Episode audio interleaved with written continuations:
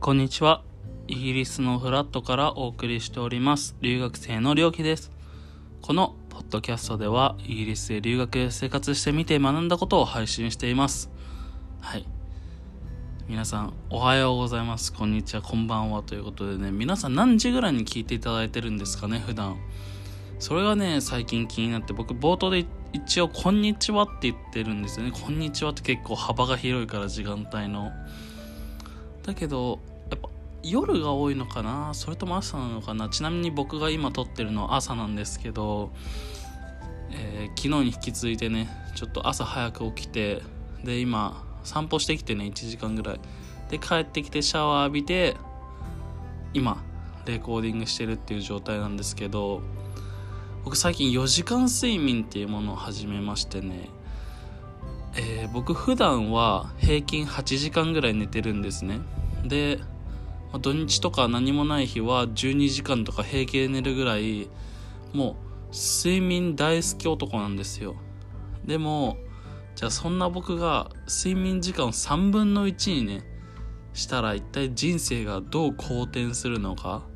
どうあるいはどう悪くなっていくのかっていうのを人体実験中なんですけどだからもう本当に今頭回らず眠たいままに 撮り始めてるっていう状態でで散歩しながら今日何話そうかなって考えてた時にうーんちょっとこれは話しておくべきことがあるなというふうに思いましていやっていうのもね僕少し前に「国際恋愛は辛いよ」みたいなタイトルでねあのエピソードを上げさせていただいたんですけどこの度別れることになりました。いやいや笑い事じゃないですね。笑い事じゃないし、まあ、超個人的私事なんですけどはい。まあその一応国際恋愛についてねのお話をここでさせていただいたっていうのもあるしまあ心配のねお声をかけてくださった方もいたので、まあ、一応一言ね言っておこうと思いましてはい。うんやっぱり前にも言いましたが国際恋愛は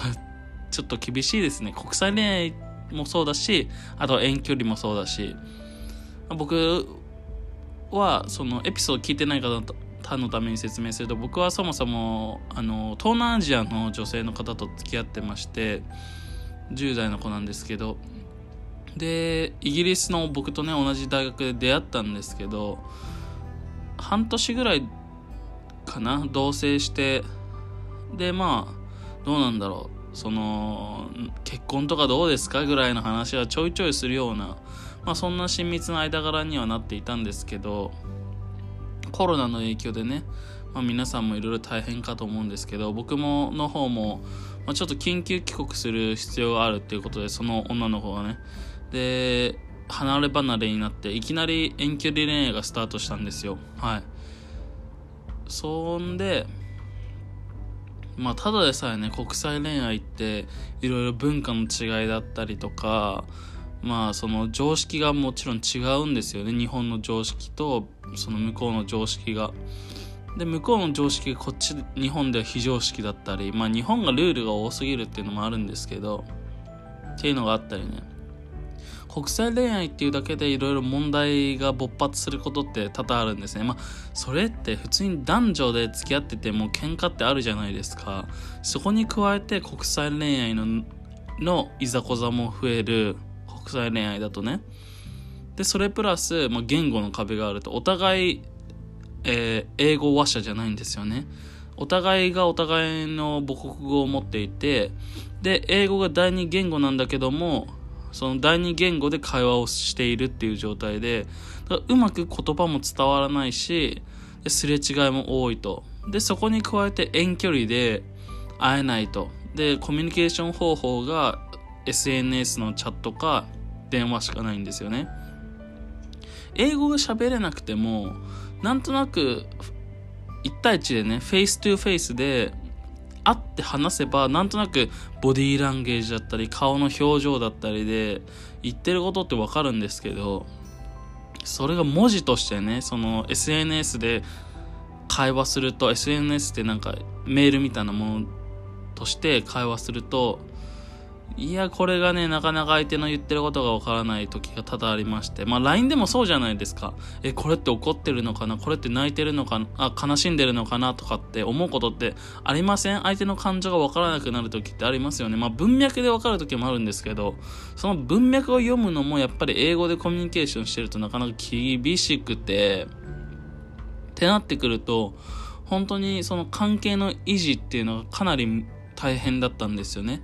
まあ、遠距離ってこともあるしその国際恋愛をしているってこともあって、うん、でその次にいつ会えるかもわからないと。もしかしたら半年後かもしれないしもしかしたら1年後かもしれないみたいな状況にあって、まあ、それがコロナの影響でいつ帰ってこれるかわからないっていうことが一つあるんですけどってなった時にこのまま関係を築きいていくのって厳しいよねっていう結論に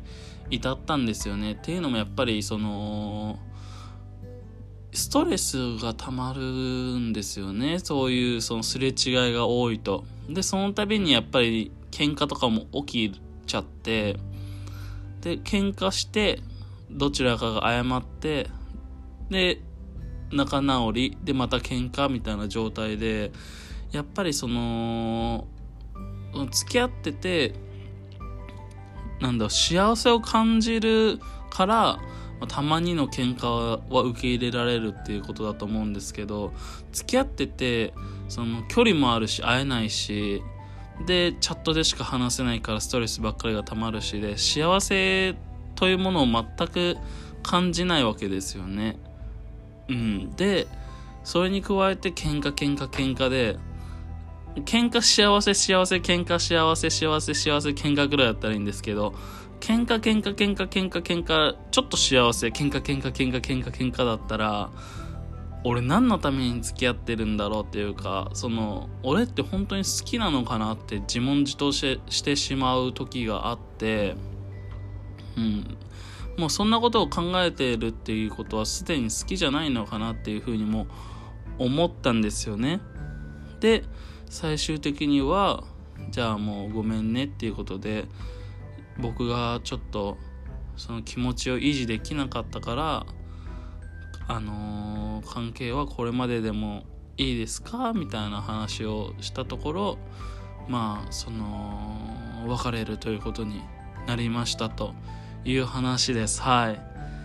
どうですか？皆さん。あのー、皆さんもね恋愛してると思うんですけど日本人同士だとしてもね今コロナだからどうなんだ？日本はまあ普通にあ会っちゃうのかね？まあイギリスも会っちゃうけど。でも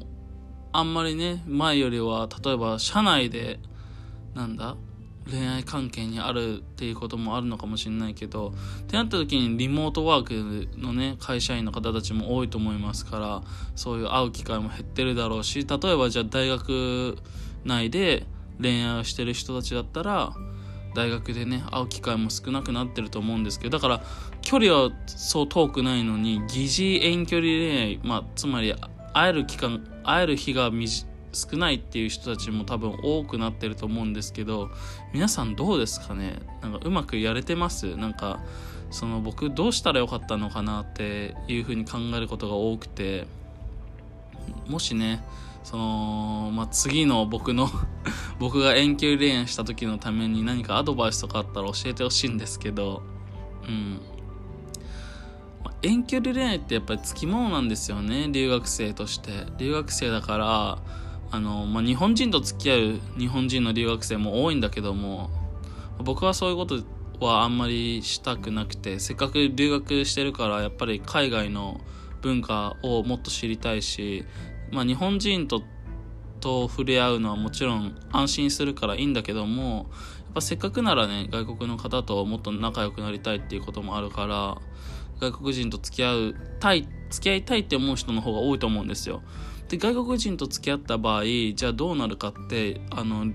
大学に留学してる場合って3年間だったら4年間じゃないですか在学期間が。じゃあそれ終わったらどうすんのっていう時に多分8割方8割以上の人たちが日本に帰国すると思うんですよね大学卒業したら。で日本に帰国するってなった時にじゃあその2人はどういう関係になるのかっていうところで、まあ多分遠距離恋愛が始まるんですよね、一時的に。で、遠距離恋愛後に結婚するか別れるかっていうことだと思うんですけど、っていうこともあるし、あと夏休み3ヶ月あるんですけど、夏休みの3ヶ月間、どっちかが母国に帰ってね、で、遠距離恋愛が始まるっていうこともよくあるし、だから、留学生にとって遠距離恋愛ってつきもので、なのでね、その皆さんもし遠距離恋愛についてのこうしたらええよみたいなのがね、あったら教えてください。はい。何か他にもそういうアドバイスだったり、こんなこと話してほしいなっていうのがあったら、僕のツイッターアカウント、アットマーク、りょうき63、アットマーク、RYOKI63 の方でね、お待ちしておりますので、どしどし送ってください。ということで、はい。もう今日は終始、私事を話させていただきました。はい。すみません。お付き合いいただきありがとうございます。それでは今日はここまでです。またね。バイバイ。